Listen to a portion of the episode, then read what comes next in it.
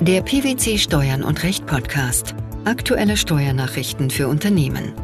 Informativ, kompakt, verständlich.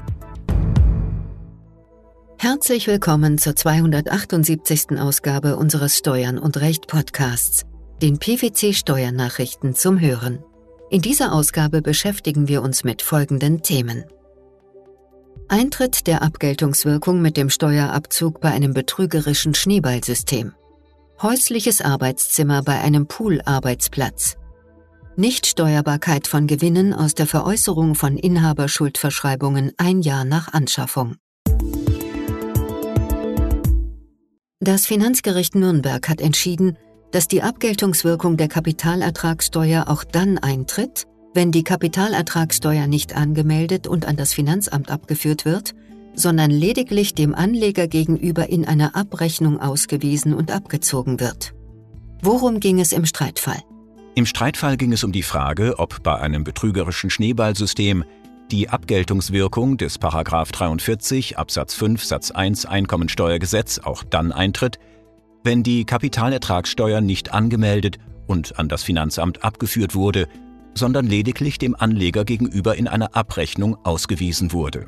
Welcher Sachverhalt war gegeben? Der Kläger überwies in den Jahren 2010 bis 2013 an Vermögensverwalter B Geld für Aktienkäufe im Rahmen von dessen Vermögensverwaltung, die in Wirklichkeit jedoch nicht oder nicht vollständig getätigt wurden. B bescheinigte dem Kläger erhebliche Gewinne aus dem Verkauf der angeblich erworbenen Aktien. Auf diesen Abrechnungen wies er den rechnerisch zutreffenden Einbehalt von Kapitalertragssteuer und Solidaritätszuschlag aus. Diese Beträge führte er jedoch nicht an das Finanzamt ab. Die verbliebenen Gewinne zahlte B an den Kläger aus. Steuerbescheinigungen gemäß Einkommensteuergesetz erstellte B nicht. Die von B nach dessen Angaben getätigten Veräußerungsgeschäfte blieben im Rahmen der ursprünglichen Einkommensteuerveranlagungen unberücksichtigt. Das Finanzamt setzte die Veräußerungsgewinne mit den Beträgen an, die nach der Kürzung um die durch B einbehaltene Kapitalertragssteuer und Solidaritätszuschlag verblieben, da auch Scheinrenditen zu steuerbaren Einnahmen führten. Welche Gründe hatte das Finanzamt für dieses Vorgehen? Durch den schlichten Ausweis von Kapitalertragssteuer und Solidaritätszuschlag auf einem fingierten Depotauszug sei keine Abgeltungswirkung im Sinne des Einkommensteuergesetzes eingetreten, da die Kapitalerträge nicht tatsächlich dem Kapitalertragssteuerabzug unterlegen hätten. Die Einkünfte seien daher im Rahmen der Einkommensteuerveranlagung zu berücksichtigen.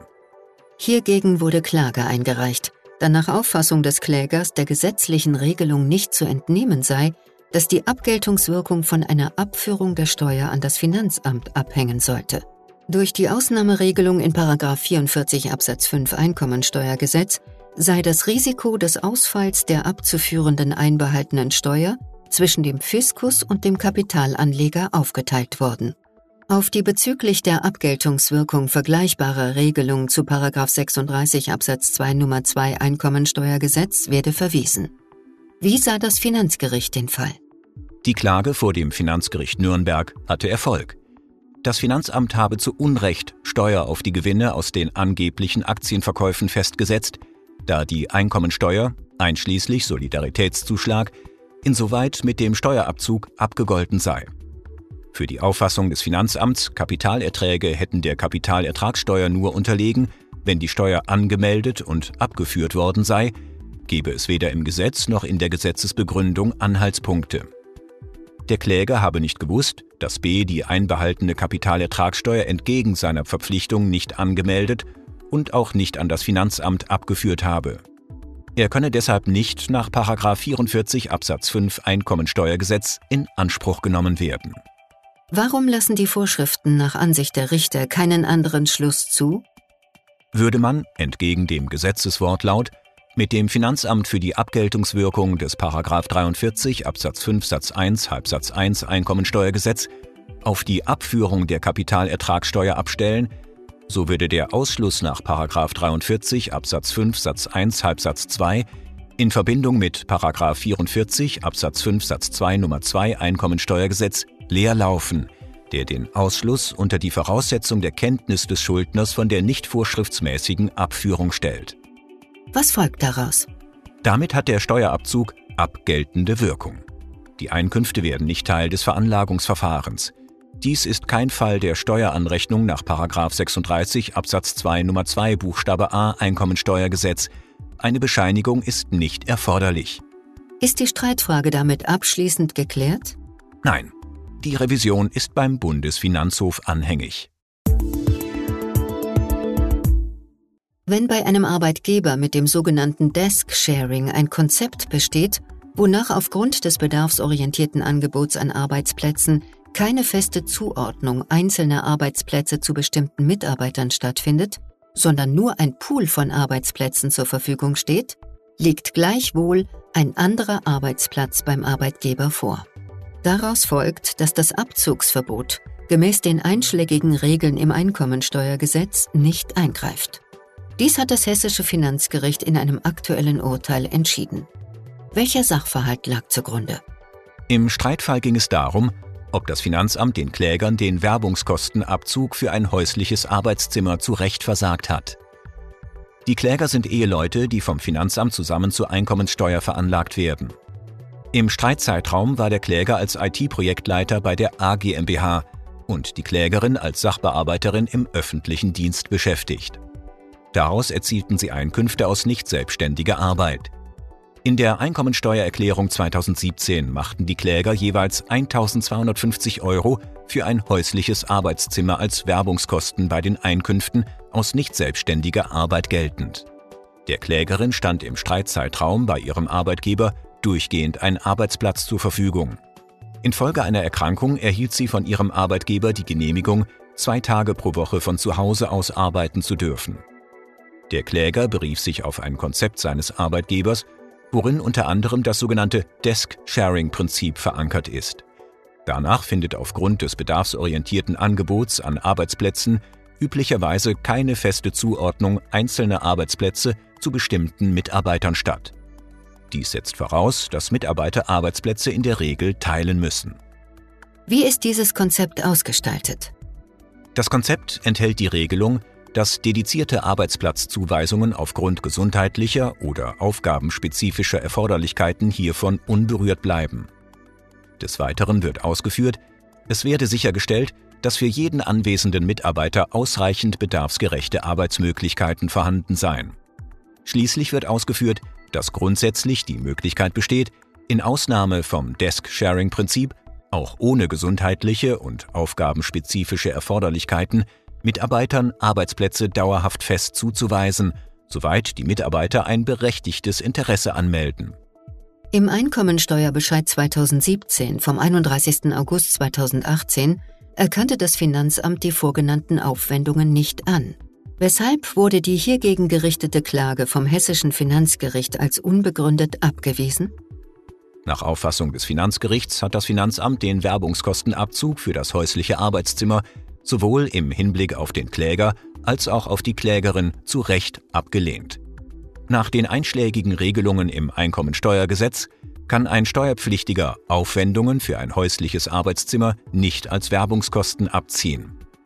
Dies gilt gemäß der Vorschriften nicht, wenn die betriebliche oder berufliche Nutzung des Arbeitszimmers mehr als 50 Prozent der gesamten betrieblichen oder beruflichen Tätigkeit beträgt oder wenn für die berufliche Tätigkeit kein anderer Arbeitsplatz zur Verfügung steht.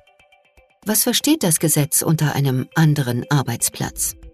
Ein anderer Arbeitsplatz im Sinne des Einkommensteuergesetzes ist grundsätzlich jeder Arbeitsplatz, sofern er zur Erledigung büromäßiger Arbeiten geeignet ist. So kann auch ein Raum, den sich der Steuerpflichtige mit weiteren Personen teilt, ein anderer Arbeitsplatz in diesem Sinne sein. Dies gilt auch dann, wenn der Arbeitsplatz in einem Großraumbüro dem Steuerpflichtigen nicht individuell zugeordnet ist. Entsprechendes gilt für einen Pool-Arbeitsplatz. Eine jederzeitige Zugriffsmöglichkeit auf den anderen Arbeitsplatz ist nicht zwingend erforderlich. Welche anderen Voraussetzungen müssen aber erfüllt sein? Ein Pool-Arbeitsplatz steht als ein anderer Arbeitsplatz im Sinne des Einkommensteuergesetzes zur Verfügung, wenn bei diesem nach den tatsächlichen Gegebenheiten insbesondere durch eine ausreichende Anzahl an Poolarbeitsplätzen, gegebenenfalls ergänzt durch arbeitgeberseitig organisierte dienstliche Nutzungseinstellungen, gewährleistet ist, dass der Arbeitnehmer seine beruflichen Tätigkeiten in dem konkret erforderlichen Umfang dort erledigen kann. Ist dies für die rechtliche Beurteilung ausreichend? Ja. Wenn ein Arbeitnehmer aus in seiner Person liegenden medizinischen Gründen den Arbeitsplatz nicht in Anspruch nimmt, ändert dies nichts an dem Vorliegen eines anderen Arbeitsplatzes. Das Urteil ist rechtskräftig. Bei der Veräußerung an der Börse gehandelter Inhaberschuldverschreibungen, die einen Anspruch gegen die Emittentin auf Lieferung physischen Goldes verbriefen und den aktuellen Goldpreis abbilden, handelt es sich nicht um die steuerpflichtige Veräußerung einer Kapitalforderung.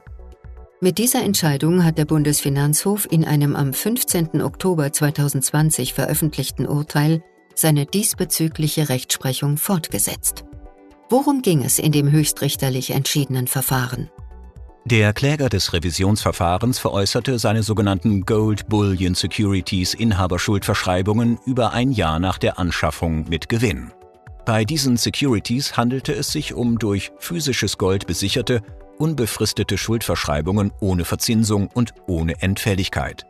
Dabei verbriefte jede einzelne Schuldverschreibung einen effektiven Anspruch auf Gold. Das den Wertpapieren zugewiesene physische Gold wurde als identifizierbare Goldbarren hinterlegt. Der Inhaber der Schuldverschreibung hatte das Recht, nach einer jederzeit möglichen Kündigung die Auslieferung des Goldes zu verlangen. Alternativ hatte er die Möglichkeit, das Gold von der Emittentin veräußern und sich den dabei erzielten Veräußerungserlös auszahlen zu lassen. Das Finanzamt besteuerte den erzielten Gewinn als Einkünfte aus Kapitalvermögen. Das Thüringer Finanzgericht gab der hiergegen erhobenen Klage statt und sah den Gewinn als nicht steuerbar an. Der Bundesfinanzhof schloss sich der Auffassung der Vorinstanz an und wies die Revision des Finanzamts als unbegründet zurück. Wie fiel die höchstrichterliche Begründung aus?